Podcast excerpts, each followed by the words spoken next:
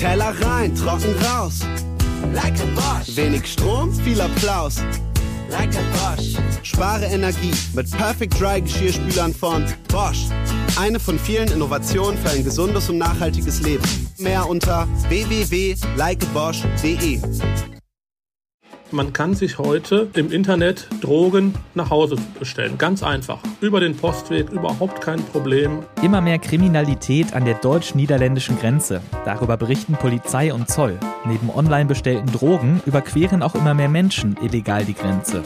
Im Podcast sprechen wir heute über die Gründe. Mein Name ist Sebastian Stachorer. Schön, dass ihr dabei seid. Rheinische Post Aufwacher. News aus NRW und dem Rest der Welt. Heute ist Dienstag, der 12. Januar 2021. Seit gestern läuft unser Aufwacher Relaunch und wir haben sehr viele Rückmeldungen von euch dazu bekommen per Mail an aufwacher.rp-online.de. Vielen Dank dafür. Jan Berndt zum Beispiel schreibt, herzlichen Dank für Ihre großartige Arbeit rund um den Podcast. Ihr Werk ist zum Bestandteil meines Alltags geworden und ich fühle mich nach dem Hören sowohl überregional als auch regional bestens informiert. Weiter so. Und das ist natürlich eine Nachricht, die wir uns schöner sie nicht hätten wünschen können. Vielen Dank, Jan Berndt. Morakene schreibt uns zum neuen Bonn-Aufwacher. Ich finde den Podcast super gemacht. Man bekommt wichtige Informationen über Bonn und die Region kurz und knackig. Auf Twitter schreibt Pepe der Elo mit dem Handle at phaus, das neue Intro für den Aufwacher gefällt mir sehr gut. Und Petra hat sich bei uns für unsere, Zitat, Bemühungen, Optimierung, Änderung des Aufwachers bedankt und hat auch einen Vorschlag. Ich würde es begrüßen, erst das Wichtigste und Aktuellste am Anfang zu bringen, dann ein Interview und zum Schluss das Wetter. Dann kann ich erst das Wichtige erfahren und später in Ruhe den Rest hören. Vielen Dank, Petra. Wie seht ihr das denn? Sollen wir den Nachrichtenblock an den Anfang des Aufwachers stellen? Falls ihr dazu oder auch sonst eine Meinung zum Aufwacher habt, dann schreibt uns an aufwacher.rp-online.de. Und jetzt zu unseren Themen heute. Zunächst blicken wir auf die deutsch-niederländische Grenze. Die Polizei hat dort in den letzten Jahren mehr illegale Grenzübertritte festgestellt und die Bundeszollverwaltung macht sich Sorgen über den Drogenhandel. RP-Chefreporter Christian Schwertfeger schreibt für die Rheinische Post über das Thema und berichtet uns heute im Aufwacher davon. Hallo Christian. Hallo, grüß dich. Was bedeutet denn der Begriff illegale Grenzüberschreitungen überhaupt? Illegale Grenzüberschreitung bedeutet eigentlich schon das, äh, was du auch gerade gesagt hast. Also Leute, die sich nicht in Nordrhein-Westfalen beziehungsweise in Deutschland aufhalten dürfen, die vor allen Dingen über die niederländische Grenze, äh, die belgische Grenze nach Deutschland einreisen und einfach nicht hier sein dürfen. Was sind das so für Leute? Also wenn ich an, äh, an die Grenze denke, denke ich irgendwie an EU-Freizügigkeit und dass ja im Prinzip viele Menschen einfach so die Grenze passieren dürfen. Wer ist denn davon ausgenommen? Ja, äh, es handelt sich unter anderem auch natürlich um äh, Flüchtlinge, die den Weg über äh, die Niederlande äh, nach Deutschland suchen die sich hier nicht aufhalten dürfen. Es handelt sich aber auch um Kriminelle, äh, die auch vielleicht europaweit äh, gesucht werden und auch um äh, Terroristen, weil nach wie vor ist die Gefahr von Anschlägen durch den islamischen Terrorismus in Nordrhein-Westfalen natürlich in ganz Deutschland sehr hoch. Und die Anzahl solcher illegaler Grenzüberschreitungen ist jetzt also gestiegen in den letzten Jahren? Genau, ähm, von 2017 bis 2019 äh, von 1600 auf 2500. Und dazu muss man sagen, äh, dass es sind halt nur äh, die Fälle, wo die Bundespolizei auch Leute erwischt hat. Also es ist natürlich eine enorm hohe Dunkelziffer noch an Leuten, äh, die hier illegal über die Grenze getreten sind. Äh, die Grenze hat ungefähr 500 Kilometer Verlauf. Also wenn man die belgische Grenze zu Nordrhein-Westfalen noch mit einrechnet, äh, die Grenzen sind offen. Man kann nur stichprobenartige Kontrollen durchführen. Dementsprechend hoch ist die Dunkelziffer. Wie hoch sie genau ist, können die Polizisten allerdings nicht taxieren. Das wäre unseriös. Welche Gründe gibt es denn dafür, dass diese Zahlen ansteigen? Die Polizei bzw. die Bundespolizei, die für den Grenzschutz zuständig ist, hat äh, seit 2017 die Kontrollen ähm, massiv erhöht, also im Rahmen ihrer Möglichkeiten. Das könnte sicherlich deutlich ausgebaut äh, werden. Allerdings fehlen dazu Kapazitäten. Und ich bin mir sicher, äh, wenn noch mehr kontrolliert werden würde, äh, würden auch noch mehr äh, Straftaten diesbezüglich aufgedeckt werden. Heißt, es gibt da auch wieder dieses Problem, wir haben jetzt zwar gestiegene Zahlen einerseits, aber so richtig klar ist es nicht, ob das Phänomen häufiger geworden ist oder ob das einfach daran liegt, dass schon mehr kontrolliert wird, wenn ich das richtig verstehe. Genau, das kann man nicht genau sagen. Eine andere Sorge, die da an der Grenze ist, ist der Drogenhandel. Da sagt die Bundeszollverwaltung, der Onlinehandel entwickelt sich rasant. Da musste ich kurz an die Netflix-Serie How to Sell Drugs Online Fast denken. Da betreibt Janin Schüler aus seinem Kinderzimmer heraus einen europaweiten Drogenversand über das Darknet und er versendet dann sein, die Bestellungen einfach, indem er das in so kleine äh, Briefumschläge packt und dann in die Briefkästen ein paar Dörfer weiterwirft. Kann ich mir das so in der Realität auch vorstellen? Absolut. Das äh, funktioniert wahrscheinlich, äh, nicht nur wahrscheinlich, es funktioniert in Teilen exakt genau so. Und äh, die Serie hat sich sicherlich auch die Realität als Vorbild genommen.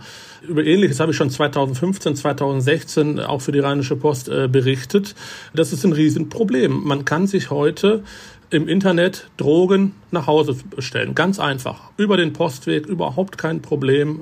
Äh, für die äh, Dealer, sage ich jetzt mal in Anführungsstrichen, äh, ist das Risiko, dabei erwischt zu werden, geringer, als wenn man die Sachen selbst über die Grenze bringt. Die Polizei hat eigentlich so gut wie kaum eine Möglichkeit, an die Drogen zu kommen. Da wird die Infrastruktur der Deutschen Post genutzt, ausgenutzt. Die Deutsche Post kann ja auch nicht jedes Paket öffnen. Die können auch nicht immer mit Hunden reingehen.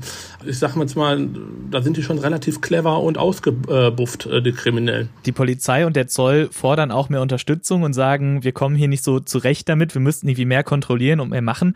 Und du hast auch berichtet ähm, und darüber geschrieben, wie schlecht eigentlich die Infrastruktur gerade beim Zoll ist. Kannst du da ein bisschen erklären, was da das Problem ist? Äh, die Grenze ist löchrig wie ein Schweizer Käse. Also das nutzen die Kriminellen auch aus. Äh, man kann nur punktuell kontrollieren. Allerdings ist es teilweise so, äh, heißt es beim Zoll, dass ich versuche es mal ganz einfach zu sagen, äh, ein Streifenwagen des Zolls entdeckt im Grenzraum verdächtige Personen. So, ähm, die hauen ab. Der Streifenwagen kann denen nicht allen folgen die verschwinden dann, weil der Zoll dann auch nicht eine richtige Befehlskette hat, an wen er sich wenden soll. Wer soll die weiterverfolgen? Äh, den Leuten in Streifenwagen werden dann keine Informationen aus der Leitstelle an die Hand gegeben.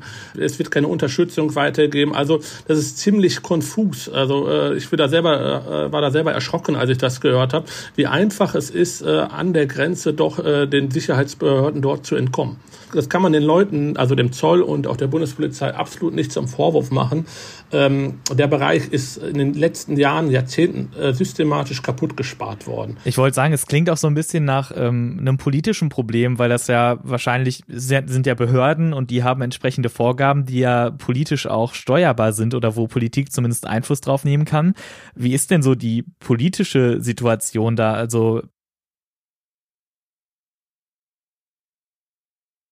Genau, also aus den ähm, Wahlkreisen äh, die unmittelbar in den Grenzraum reinspielen.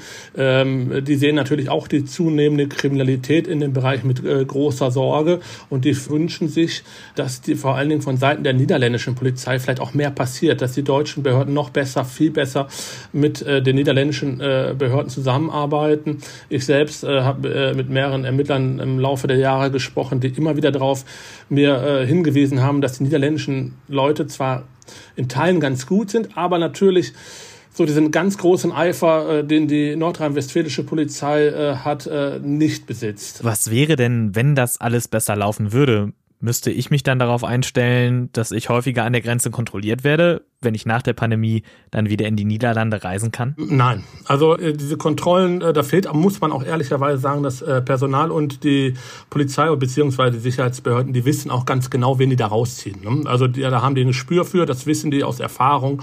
Die werden da jetzt nicht den Familienvater mit seinen zwei Kindern da rausziehen. Und im Schlagbaum, wie es den früher gab, den will keiner. Wir wollen offene Grenzen, das will die Politik auch.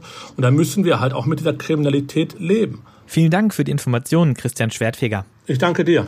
Lakritz wirkt im Labor antiviral gegen Corona. So heißt ein Artikel auf RP Online. Geschrieben hat den Jörg Istringhaus aus der Rheinischen Post Redaktion. Und das wirft Fragen auf. Jedenfalls bei mir. Deswegen freue ich mich, dass ich die direkt loswerden kann an Jörg Istringhaus. Willkommen im Aufwacher, Jörg. Hallo. Meine erste Frage liegt so ein bisschen auf der Hand. Helfen jetzt Lakritzbonbons gegen Corona? Nein, leider nicht. Ähm, das wäre natürlich auch schön und einfach, aber so ist es natürlich nicht, sondern äh, Wissenschaftler der Uni Essen haben einfach in der Petrischale Zellkulturen äh, getestet oder an Zellkulturen getestet, wie ein bestimmter Wirkstoff funktioniert äh, in Bezug auf Coronaviren der auch in Lakritz enthalten ist. Also einfach äh, Lakritz essen und alles wird gut? Nein. Das finde ich gut. Ich mag nämlich auch gar keinen Lakritz. Was ist denn äh, das für ein Wirkstoff, den die Wissenschaftlerinnen und Wissenschaftler da genau untersucht haben? Ja, der ist so ein bisschen unaussprechlich. Glycerizin heißt der. Der kommt in der Süßholzwurzel vor und wird auch äh, zur Herstellung von Lakritz verwendet. Man findet ihn aber jetzt auch unter anderem in Tees, in Süßholzwurzeltee. Daraus haben die Forscher den auch extrahiert. Der Effekt ist der, dass er wohl dieser Stoff die Vermehrung des Coronavirus verringert. Also in der Petrischale, muss man sagen, bei Zellkulturen. Ob das beim Menschen wirkt, weiß man nicht. Okay, also das heißt, wenn ich jetzt auf Verdacht Süßholzwurzeltee trinke, weil ich Lakritz nicht mag, dann hilft mir das jetzt auch nicht weiter. Nee, es hilft auch nicht, aber es schadet natürlich auch nicht. Möglicherweise hat es ja eine gewisse Wirkung. Also die Mediziner der Uni Essen, die versprechen sich davon, dass es vielleicht eine vorbeugende Wirkung haben könnte, vielleicht einen äh, Verlauf, also einen Verlauf der Krankheit abmildern könnte, also irgendwie günstig beeinflusst und die Viruslast der Erkrankten verringern könnte. Man muss ja immer mal ganz deutlich sagen, könnte. Es ist einfach nicht erwiesen und bis es soweit ist, ist es ein weiter Weg. Ja, so ist das ja oft bei Wissenschaft. Also, dass man, zumindest meine Erfahrung damit, man denkt, okay, da hat was in einem bestimmten Zusammenhang funktioniert, kann man das dann verallgemeinern und dann sagen immer alle, die sich damit auskennen, nein, wir brauchen noch ganz, ganz viele kleine Schritte. Was sind denn so die nächsten Schritte, bevor man dann weiß, ob vielleicht das ein oder andere Wirksame aus diesem Wirkstoff gemacht werden kann. Ja, das gibt eine Menge kleiner Schritte und vor allen Dingen sind das ja kleine, sehr langwierige Schritte. Also es dauert letztendlich Jahre, bis man das in aufwendigen Studien an Menschen äh, getestet hat. Die nächsten Schritte sind jetzt, also es ist jetzt schon, diese Studie ist jetzt schon veröffentlicht auf so einem Online-Server, da kann man, kann die jeder einsehen und da wird die jetzt von unabhängigen Experten begutachtet und dann wird halt gesehen, lohnt sich das, äh, die ganze Forschung da weiterzutreiben. Diese Überschrift Lakritz gegen Corona, das klingt ja durchaus amüsant, aber wie sind denn die Menschen da an der Uni überhaupt auf im ersten Schritt auf den Gedanken gekommen, wir testen jetzt mal die Wirkung von, ich versuche es auch mal auszusprechen, Glycerizin gegen Corona? Ja, es war wohl so ein bisschen so, so eine Zufallsgeschichte. Also die haben sowieso Naturstoffe untersucht auf ihre Wirksamkeit gegen Viren. Einer dieser äh, Doktoranden, der hat dann äh, sich diesen Stoff Glycerizin vorgenommen und da hat man halt dann nachher diese, diese Effekte festgestellt. Das ist so, so ein bisschen so eine, so eine Zufallsgeschichte aus der möglicherweise irgendwann mal was werden könnte. Ich versuche das mal zusammenzufassen. Also es gibt diesen Wirkstoff Glycerizin, den der ist unter anderem in Lakritz enthalten und kommt eigentlich aus der Süßholzwurzel und in Zellkulturen, also in der Petrischale, da hilft der dagegen, dass das Coronavirus sich ausbreitet. Ob das aber auch bei der Prävention hilft oder ob das irgendwann mal zur Behandlung von Krankheiten, die durch das Coronavirus ausgelöst werden kann, benutzt werden kann, dafür brauchen wir erst noch viele weitere Untersuchungen. Ganz genau. Man muss vor allen Dingen jetzt, äh, bevor man jetzt jetzt losläuft und äh, sich jede Menge Lakritz kauft oder Süßholzwurzeltee, bedenken, äh, dass dieser Stoff auch negative Eigenschaften hat. Also man sollte gewisse Tagesmengen von äh, Lakritz und wahrscheinlich auch Süßholzwurzeltee nicht überschreiten. Also bei Lakritz wird zum Beispiel eine Tagesdosis von maximal 100 Milligramm empfohlen, denn ähm, diese, diese, dieser Stoff erhöht auch den Blutdruck. Das für Menschen, die sowieso an erhöhtem Blutdruck leiden, ist das ungesund. Es wird auch nicht empfohlen für Schwangere es kann, kann äh, zu Muskelschwäche führen, Ödem verursachen. Also alles, wenn man das in äh, zu hohem Maße genießt. Deshalb, das heißt, äh, jetzt nicht auf Lakritz setzen und äh, jeden Tag so eine Packung leer futtern, das ist sehr ungesund. Ja, also zum einen wegen der Kalorien, aber wie viel äh, Gramm Lakritz ungefähr sind dann diese 100 Milligramm, die man nicht überschreiten soll? Äh, je nach Sorte, es gibt ja auch so sogenanntes Starklakritz, äh, also je nach Sorte sagt man so 50 Gramm Lakritz, ist aber die maximale Dosis, also eher, eher weniger als 50 Gramm essen. Machen wir. Vielen Dank für die Informationen, Jörg Isringhaus. Und jetzt das, was heute noch wichtig wird.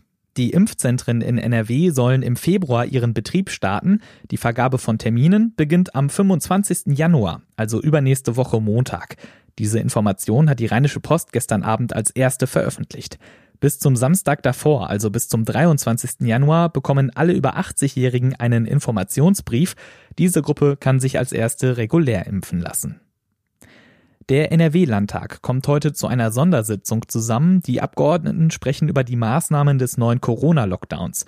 NRW weicht in einigen Punkten von den Bund-Länder-Beschlüssen ab. So gelten die Kontaktbeschränkungen etwa nur im öffentlichen Raum, nicht aber im privaten Bereich. Beantragt hat die heutige Sitzung die oppositionelle SPD. Im amerikanischen Kongress wird heute über eine Resolution der Demokraten abgestimmt. Sie wollen damit Vizepräsident Mike Pence auffordern, Präsident Donald Trump nach dem 25. Verfassungszusatz seines Amtes zu entheben. Weigere sich Pence, werde der Kongress über das Impeachment abstimmen. Ein solches Impeachment ist ähnlich einer Anklage vor Gericht. Trump würde damit angeklagt, dem Mob, der am 6. Januar das Parlamentsgebäude gestürmt und einen Polizisten getötet hatte, zu diesen Taten angestachelt zu haben. Die Demokraten haben eine Mehrheit im US-Kongress. Und Fußball ist heute auch noch. Bayer Leverkusen trifft in der zweiten Runde des DFB-Pokal auf Eintracht Frankfurt. Anstoß ist um 20.45 Uhr. Zum Schluss noch der Blick aufs Wetter. Es bleibt den ganzen Tag über bewölkt. Ab und zu kann es auch regnen bei Temperaturen von 5 bis 8 Grad. Für morgen meldet der Deutsche Wetterdienst ebenfalls Wolken. Im Rheinland bleibt es aber meist trocken. Dazu 4 bis 6 Grad. Das war der Aufwacher vom 12. Januar 2021. Ich bin Sebastian Stachorer. Vielen Dank fürs Zuhören. Ich freue mich, wenn ihr uns euren Freundinnen und Freunden weiterempfehlt und wir hören uns morgen wieder. Bis dahin, macht's gut. Mehr Nachrichten aus NRW gibt's jederzeit auf RP Online. rp-online.de